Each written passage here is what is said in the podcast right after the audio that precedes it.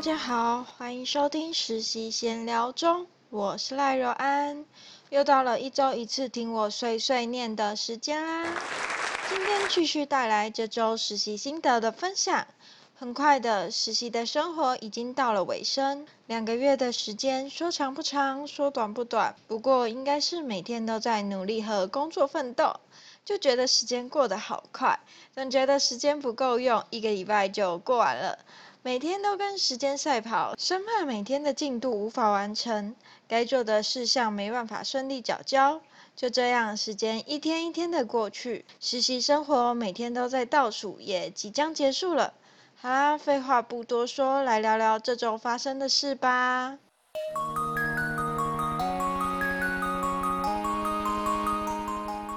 就像前面提到的，我在上海集团实习的日子将要结束了，所以这周也进行了期末心得影片的报告。这次影片中总结了在这两个月实习生活中做过的事项。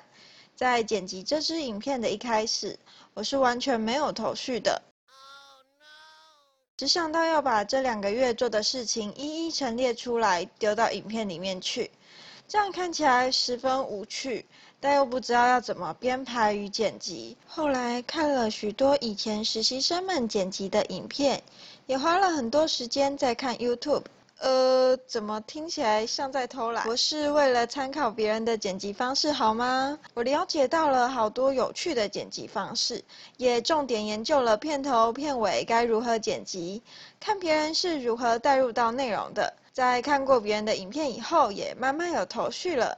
加上我平常就喜欢看一些小影片、vlog 之类的，在剪辑构思方面就慢慢有想法了。不过因为一开始完全没有想法的我，第一天研究别人的影片及构思就花了不少时间。唉。我当时就很后悔，为什么我假日不先找个时间动动脑袋，平日才在那慌慌张张的，生怕来不及。不过我假日时有先大概整理可能会用到的素材，但是由于我没有先构思内容，整理的素材很多根本用不到。在礼拜二要试报时。我就来不及剪辑完毕。当时快到试报时间的时候，我就非常焦虑，害怕只有我剩很多还没有剪辑，而大家剪的都差不多，不怎么需要修改了。那我的呢，就还没有剪完，又做的不怎么样，感觉就很丢脸。还好试报还算顺利，我也准时在礼拜三报告前把完整的影片剪辑完毕。非常开心，这次的剪辑我还算满意。虽然我知道还有一些不够顺畅的部分，但是整体我觉得还不算太差吧。也把我想要说的话都放到影片里面去了，觉得不用口头报告也能说出很多想说的、想介绍的东西，用影片的方式呈现还蛮不错的，很适合我这个不太会说话的话痨。话说这次的影片，大家有兴趣可以去双桥海吉尼斯实习新月园地观看哦。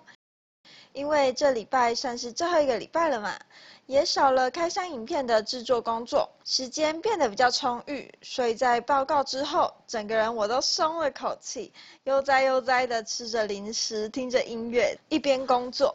很自在哈，在做影片的过程中，我也回顾了很多这两个月发生的事情。在这两个月中，真的每天都过得非常充实。虽然过程中有时候会焦虑崩溃，觉得总有做不完的事情要做，时常也要熬夜爆肝和 PPT、影片、Podcast、文稿等等的事情奋斗。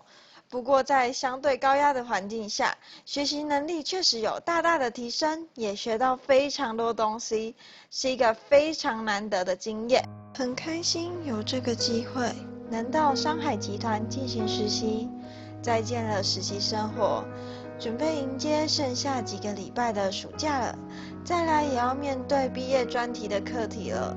一年后就要整整的进入职场，相信这两个月的实习生活一定会对未来进入职场的适应很有帮助。